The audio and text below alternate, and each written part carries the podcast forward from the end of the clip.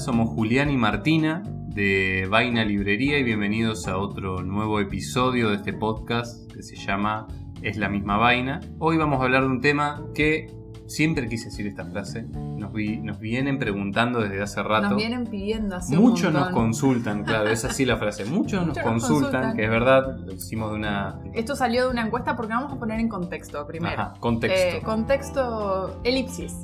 Desde el martes 4 de enero estamos aislados porque Julián dio positivo en coronavirus y yo también. Y hicimos, tuvimos que cerrar la librería porque somos las únicas dos personas que la tienen. Entonces hicimos unas encuestas en Instagram y dijimos que en este aislamiento íbamos a grabar un nuevo podcast. Entonces hicimos una encuesta y pusimos varios temas y entre ellos salió el tema que vamos a hablar hoy como más votado. ¿Querés decir qué tema es? Chan chan chan, redoblante de tambores. ¿Cómo se conecta la lectura con la escritura? Salió entre. No quiere decir que las otras, que tal vez en un, otro, en un futuro Las hagamos también. hagamos, sí, los hagamos. Eso no quiere decir. Esto no es excluyente, eliminativo, destructor de otras ideas. Pero justo eh, salió esta que me pareció la más interesante porque, eh, a decir verdad, no me la esperaba. Eh, La cantidad de votos por ahí. Claro, no me esperaba que sea seductora para un público que quizás, bueno, que acá arrancamos, pero digo, no me parece que la lectura y la escritura necesariamente vayan de la mano. Quiero decir, van de la mano, pero me parece que hay gente que, es- Que lo ve como cosas separadas. claro, solo se queda con, no, yo leo. Por ejemplo, O yo escribo. yo tomo el, el ejemplo que más tengo a mano, mi madre, mi madre le gusta leer y dice que, siempre dice que nunca, eh, a la hora de escribir, dice, no se me ocurriría sobre qué escribir, dice ella, y le gusta leer, lee mucho. Sí, y yo tengo el caso, por ejemplo, de, de una de mis profesoras de literatura de la secundaria que leía muchísimo, pero era como, no, yo escribir, no, ni en pedo, odio escribir, me parece horrible, un- es una actividad espantosa, tipo si ella tenía que ponerse, no sé, hablábamos cuando eh, redactaba evaluaciones, le parecía espantosa, y después es como, hay gente que hace las dos cosas, como es nuestro caso, ¿no? Claro. Y, y bueno, nos, nos llamó la atención el resultado que obtuvo la encuesta, Sí, porque tuvo muchos votos a comparación de otras eh, opciones que había. que más adelante la- las Las escucharán develaremos. seguramente, ajá, las develaremos. Pero ahí nos pusimos a buscar un poco, y en- no solo en por fuera de nuestro mundo, sino también adentro de nuestro mundo, en las experiencias personales nuestras. Y nos llamó la atención lo intrincado y lo rico que es este tema. O sea, en el fondo uno siempre lo sabe. ¿no? Un poco la lectura y la escritura siempre fueron de la mano, pero no parece que está algo como muy presente o muy, ¿cómo decirlo? Fácil a la vista, tan obvio, ¿no? No es algo obvio y también nos pasa que cuando estábamos decidiendo cómo hacer este podcast, el tono con el que lo íbamos a hablar, que yo le decía a Julián que de generalidades está hecho el mundo y a nosotros nos gustan las particularidades. Me parece que lo que vamos a hacer un poco acá es hablar de nuestra experiencia personal como escritores, como lectores, como talleristas, como libreros, si queremos de alguna manera. Pero esto va a ser meramente apreciación personal, no hay ninguna verdad, acá no es la verdad más verdadera lo que vamos a decir y es solamente lo que a nosotros nos parece que es la lectura, la escritura y cómo funciona la conexión entre ambas. Así que mm, eh, vamos a empezar con el eje leer. Bueno, acá pusimos, ¿qué te pasa con la lectura? Porque, bueno, leer, bueno, leer, acción de interpretar eh, dibujitos en una hoja, no. ¿Qué te pasa con la lectura, no? Y ahí es donde uno conecta, porque a la hora de, de escribir, me parece, nos parece, es una pata fundamental a la hora de, de- La lectura, a la hora de escribir, es una pata súper fundamental. ¿Hay gente que escribe sin leer? Sí. ¿Cómo es el resultado? Por lo que hemos visto, muy malo. Mediocre. Eh, Medio pelo. y no porque seamos expertos eh, eh, en el Lectores rubro, o escritores o ambos. simplemente nos gusta leer y nos gusta escribir, pero me parece que eso es el primer paso. Si uno quiere escribir, me parece que primero le tiene que gustar leer. No sé si mucho, pero leer a conciencia. Yo no sé cómo definirías vos, cómo fue tus comienzos a la hora de, cómo de- no sé, ¿qué te pasa a vos con la lectura, Martín? El otro, para ilustrar este tema, el otro día me crucé con un tuit de Cecilia Fanti que decía que, que ella escribió en algún momento que era prácticamente analfabeta y que un amigo, Patricio Zunini, la corrige y le dice era poco leída. Yo era poca le- poco leída.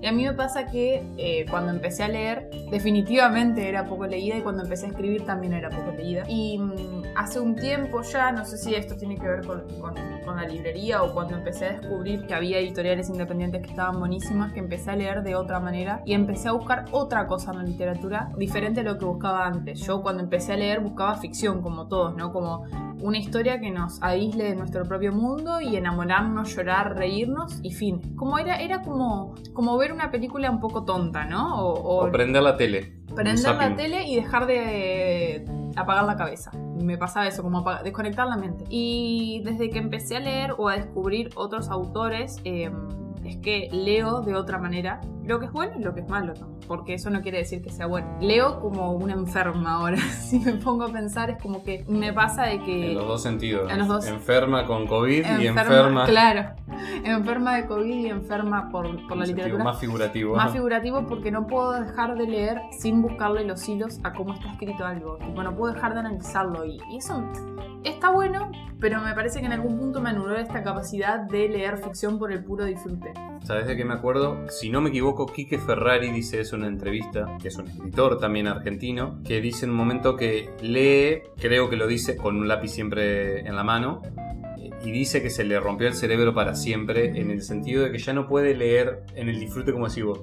Ya no puede leer desenchufando la cabeza porque al estar en modo escritor, llamémosle, tiene ese, esa necesidad de encontrarle los hilos a los textos. Entonces, cuando va muy rápido y el, libro que sea que está leyendo le encanta, que también me pasa a mí, yo freno y digo, wow, wow, wow, para, para. ¿Cómo, ¿Cómo llegué acá? ¿Por qué me está encantando esto?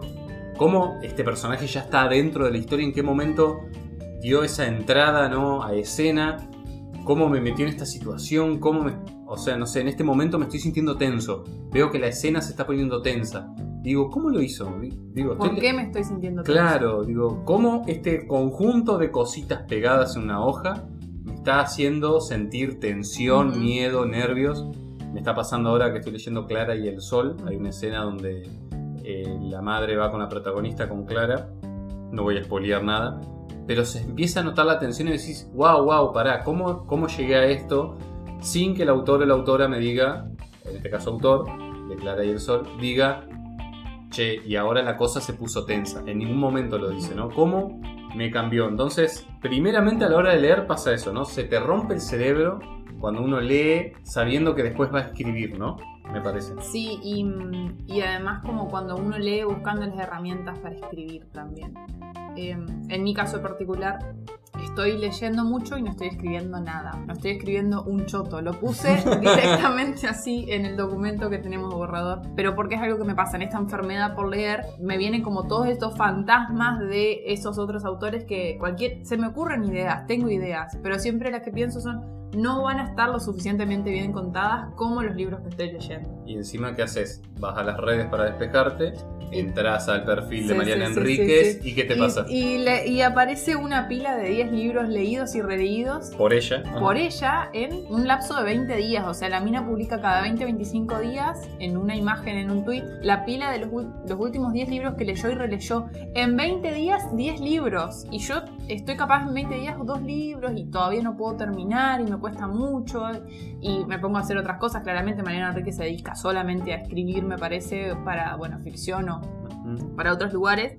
Y esto creo que nos lleva a que para escribir es importante leer también. ¿Sabes a qué me hace acordar? A una vez que fuimos a ver a Claudia Piñeiro en una charla de la UNA que organizaba los estudiantes de la UNA. Eh, que estaba ella junto con Kawamichi. En un bar, sí, sí. En un bar. Eh, estaba Luis eso, hace mucho de eso. Sí, recuerdos del pasado. Eh, y me acuerdo que ella dijo, pobre, estoy citándola y no se va a poder defender, pero me acuerdo que en una feria se acerca un hombre a llevarle un manuscrito de una novela diciéndole que tenía como cuatro más guardadas. y, le pregunta a Claudia, que queda medio como, bueno, yo no soy receptora de manuscritos, pero bueno. Yo soy escritora, no soy editora, editora claro. Le lees mucho y le dice, no, este es el segundo libro que compro, que tengo. O sea, el, el tipo tiene un libro y el segundo era el que estaba por firmarle Claudia en ese momento y ahí me gustó que Claudia dijo, entonces agarré el manuscrito y yo ya sabía que eso ya estaba mal, sin haberlo leído. Y sin cuota de vanidad de ella, realmente coincido, porque esa persona al haber escrito sin haber leído, no digo que le falta copiarse de cosas, pero hay una esencia que se le nota a la gente que escribe sin leer. Nos pasa sobre todo cuando caen algunas personas a la librería a mostrarnos o a querer publicar libros o tienen un manuscrito y quieren saber si lo pueden publicar o si conocemos de alguien acá en, en nuestra ciudad, en Chajarí.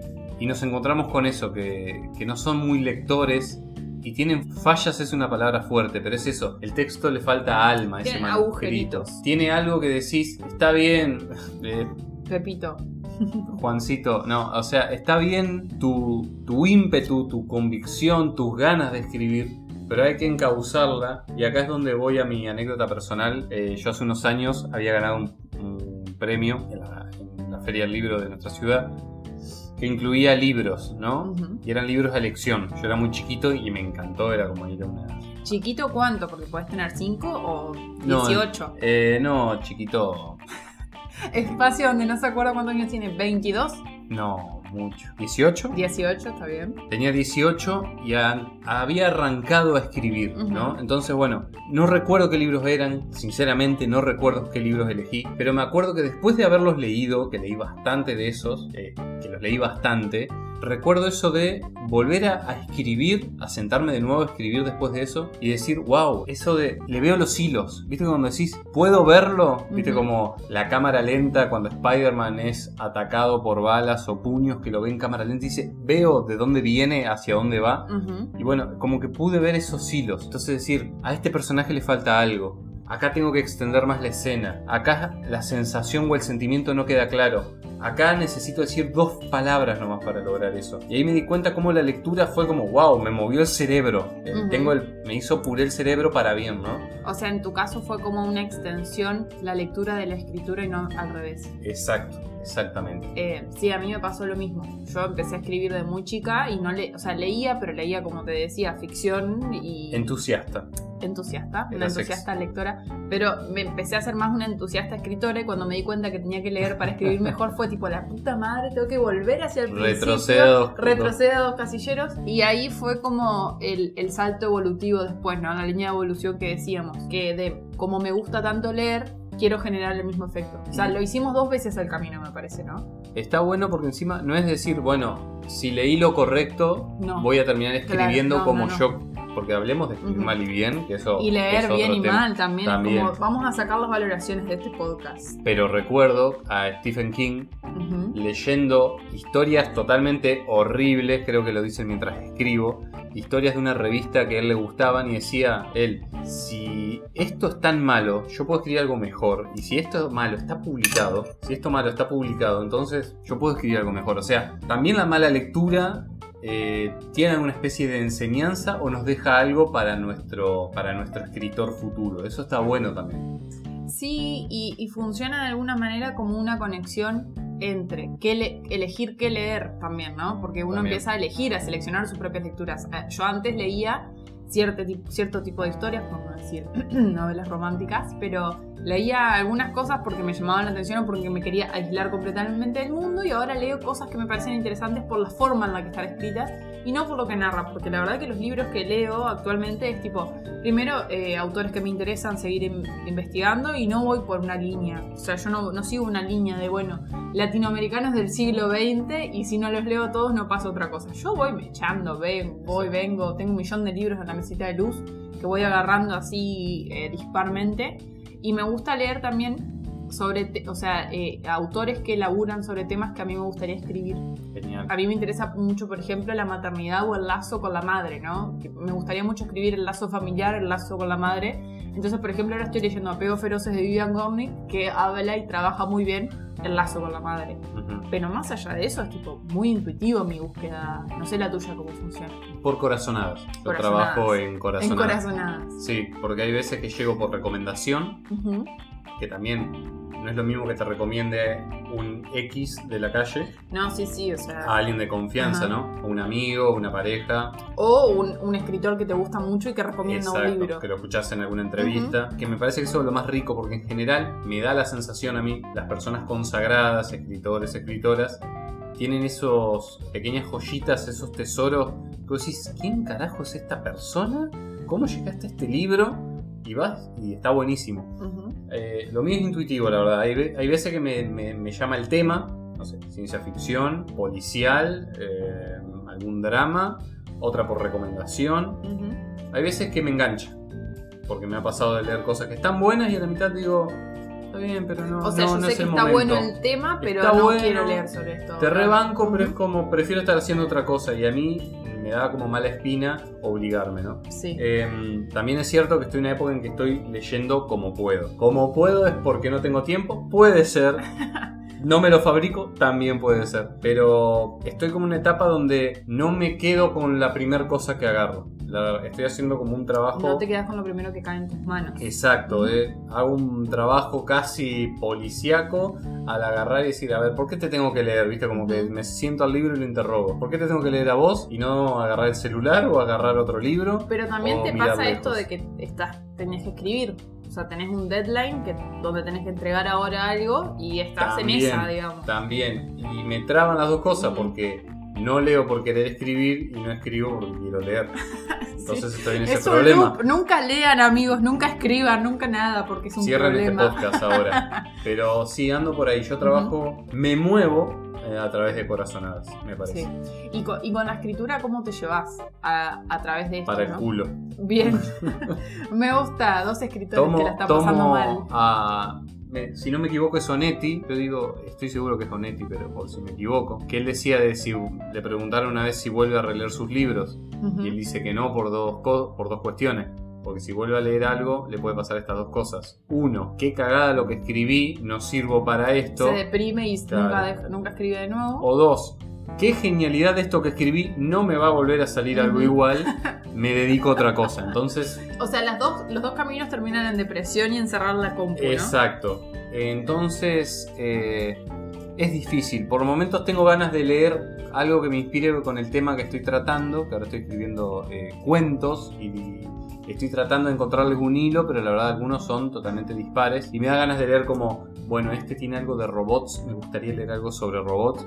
Pero tampoco me quiero como empapar y terminar Y siendo una copia de lo que estoy, Ujú. claro. Pero también es cierto que si no leo nada, no encuentro inspiración o estos disparadores. Recordemos que hay dos extremos. Leer está muy bien, pero leer demasiado y querer copiar a Borges y a Cortázar, que son los ejemplos de siempre, no termina siendo bueno porque termina siendo una copia barata, digamos, porque vos no sos Borges o Cortázar. Y por el otro lado, al no leer, no encontrás inspiración o ideas que pueden servirte. La cajita de herramientas se encuentra vacía, ¿no? Si no leemos. Pero mm, es interesante esto de que siempre están los dos caminos, ¿no? Eh, que lo- si se, se sube el volumen al mango, se sube como el volumen de estos dos caminos, Te siempre te terminas aturdido de, de igual manera, sin leer o leyendo. Y, y ahora es como cuando deberíamos pasar al eje leer y escribir y cómo se conectan. Ya lo estuvimos trabajando igual un poco porque hablamos de la contaminación y todo eso. Pero mm, si querés, yo puedo leer ahora un fragmento del libro Las pequeñas virtudes de Natalia Ginsburg Adelante.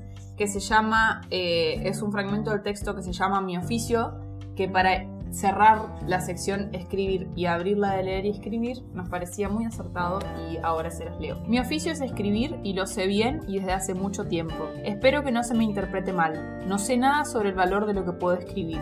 Sé que escribir es mi oficio.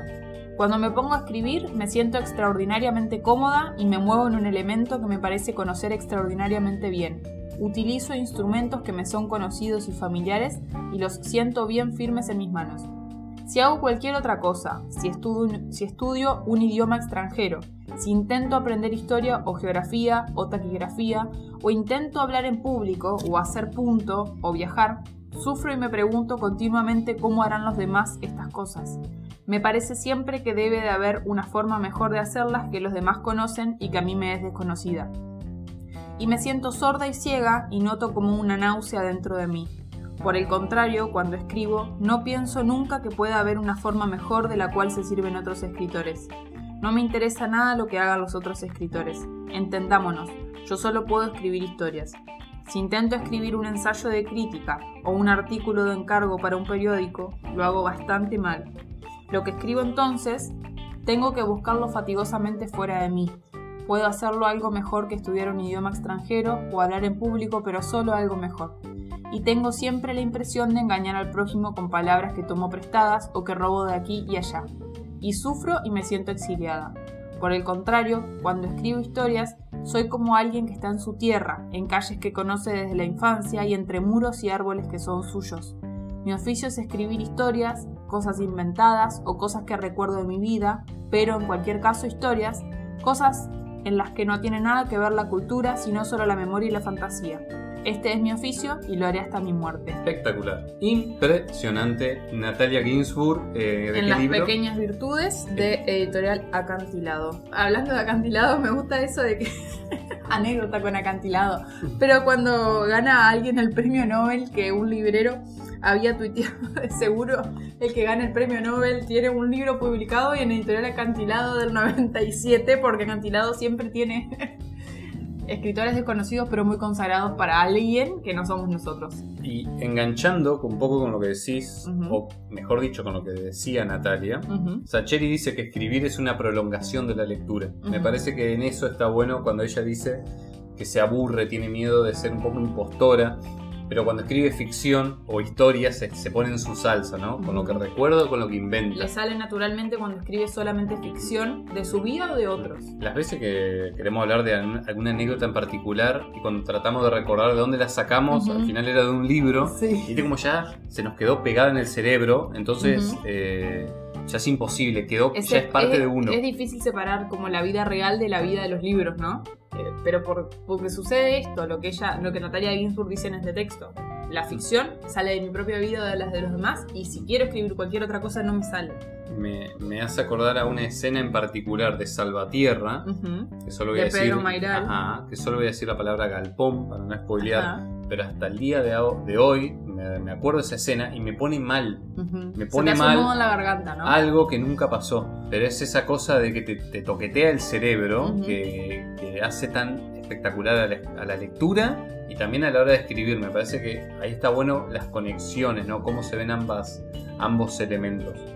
Cómo, cómo dialogan a la hora de la conexión entre leer y escribir, lo que tenemos acá anotadito para hablar, porque esto tiene un guion, amigos, no es que es así, a ciegas, pero un poco así, igual. Nosotros damos talleres de escritura también en la librería y muchos de los ejercicios que hacemos con nuestros alumnos, que los hacemos nosotros también porque nos divierte mucho escribir, además, están basados en cuentos o fragmentos de texto de otros autores, sobre todo de autores latinoamericanos contemporáneos, porque nos gusta mucho laburar con cómo tratan el idioma y cómo cuentan ciertas cosas. Y por ejemplo, se me viene a la mente eh, el cuento Freaks de María Fernanda Ampuero del libro Sacrificios Humanos, que está contado de una forma muy particular.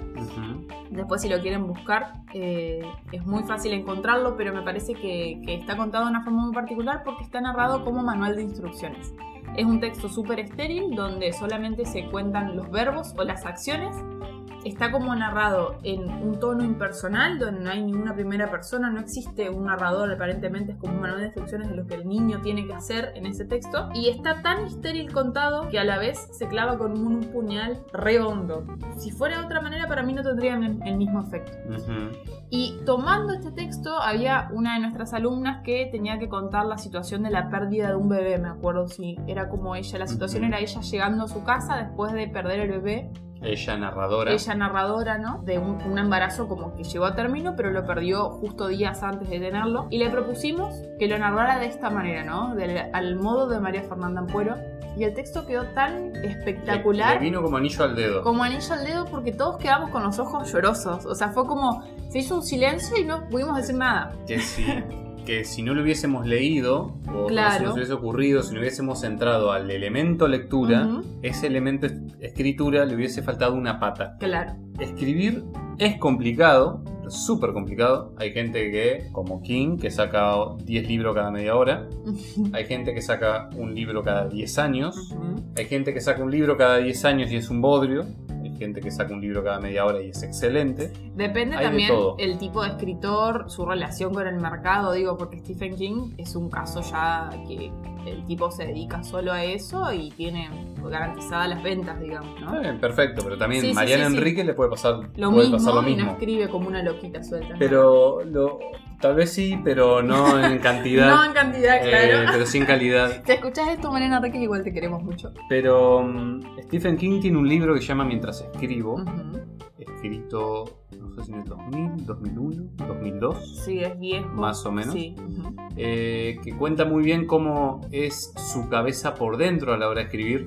Además de que te cuenta sus inicios y demás, me parece muy interesante para que uno, si no sabe, no, no entiende cómo es la mente de un escritor, me parece que está muy bueno por ese lado. También me acuerdo un vivo que hizo eh, Martín Felipe Castañet eh, por el Filba, que con otros escritoras también, que mostraban una escritura en vivo. ¿no? Y uno lo podía ver a través de YouTube y yo justo lo enganché cuando estaba él. Y me gustó mucho su parte porque él, mientras escribía, iba contando en voz alta cómo iba funcionando su cabeza y me pareció excelente porque realmente era como abrir las puertas de la fábrica de donde nace todo, ¿no? La fábrica de ideas. Exacto, y cuenta, bueno, yo tengo un blog de notitas donde escribo ideas sueltas de lo que quiero escribir o cosas que yo sé que me gustan o que las voy a usar en un futuro.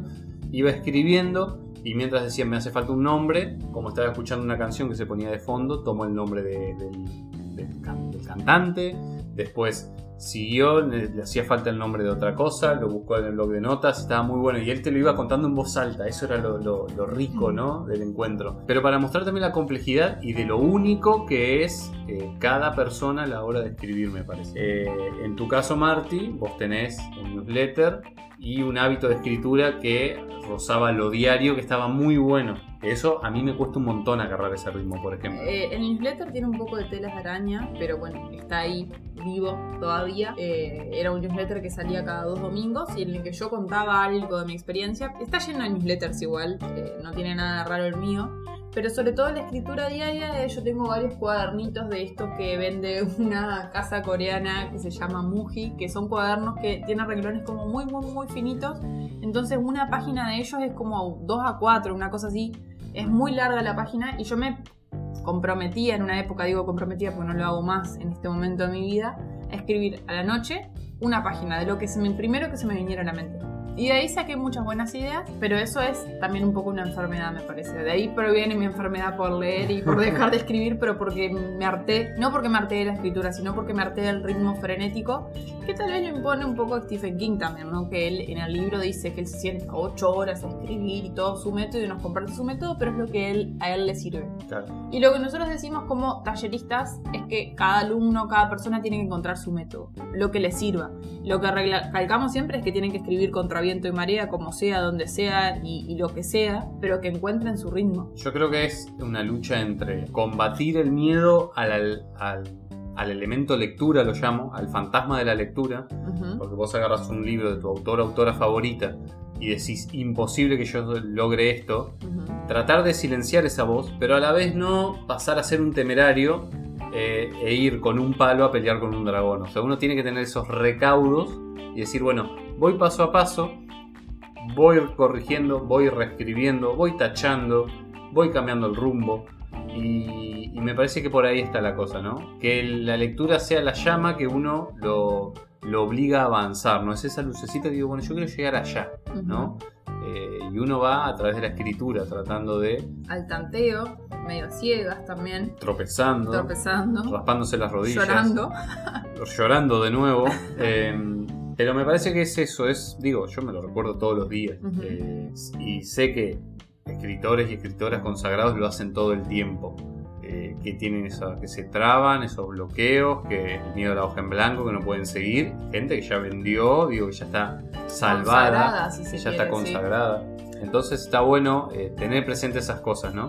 Y, mm, y para, no sé si para cerrar o para ir encaminándonos un poco a esto, vos tenés ahí un fragmento de Fabio Morábito, pero le voy a dar una introducción porque me gusta mucho ese libro, me gusta mucho ese texto también que vas a leer. O sea, yo tengo el placer de haberlo escuchado antes que los oyentes. Exacto. Pero, Eh, ujú. Y además, no, sumando que viene como anillo al dedo. Justo esto con lo que miedo. estamos hablando, sí, sí, sí. Eh, eh, el texto este habla un poco de el miedo de leer demasiado y nunca poder escribir así de bien. Y se llama La vanidad de subrayar y lo va a leer Julio. Un amigo mío, al que ya no veo, no abría un libro sin tener un lápiz a la mano para subrayar lo que le gustaba.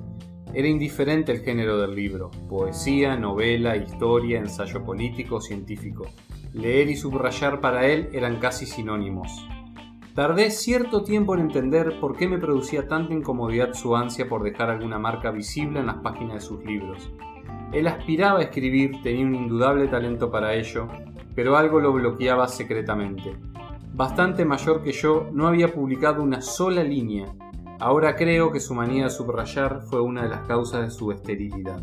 Para empezar, era la coartada perfecta para no tener ningún libro prestado, pues se supone que uno no debe subrayar un libro que tiene que devolver. Así, en su vasta biblioteca no había un solo libro ajeno. Todos eran suyos y como eran suyos, podía subrayarlos libremente. Pronto entendí que había caído en un círculo vicioso y que no los subrayaba porque eran suyos, sino que al ser suyos tenía que subrayarlos. En cierto modo no eran verdaderamente suyos hasta que no tuviera algún subrayado. Llegó a confesarme que habría sido capaz de reconocer sus subrayados en medio de miles de otros, no solo por el tipo de rayas que hacía, que a mí en verdad me parecían perfectamente normales, sino por el tipo de cosas que le gustaba destacar. Pero cuando le pregunté qué eran esas cosas tan peculiares, solo hizo un gesto vago e intuí que ese hombre varios años mayor que yo nunca publicaría nada. Subrayaba de manera compulsiva como un sustituto de la escritura misma.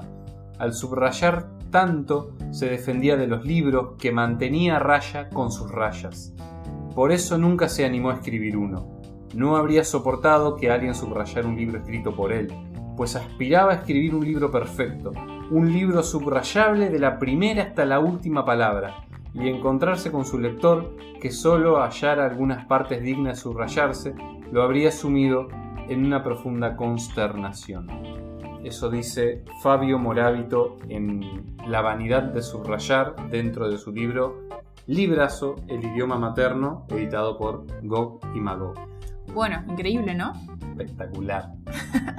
Acá Julián todo lo que califica lo califica de espectacular. La vida es así. La vida es espectacular o no espectacular. no espectacular. Em, bueno, damos por cerrado este podcast. Me parece que encontramos en libros palabras que no nos sale decir a nosotros, como, como es bueno hacerlo. Les recordamos nuestras redes. Nos pueden seguir en Vaina Librería Chajarí, librería de la que somos libreros y dueños.